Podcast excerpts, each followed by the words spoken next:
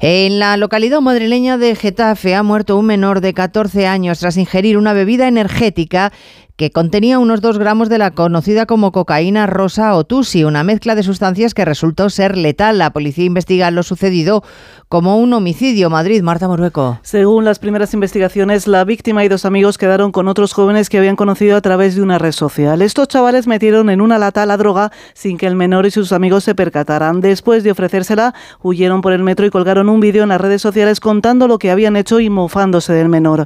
A los minutos de ingerir la bebida, el chico cayó al suelo a causa de una intoxicación mortal. Los sanitarios que le atendieron tan solo pudieron confirmar el fallecimiento. El fiscal de menores ha asumido la investigación. La semana que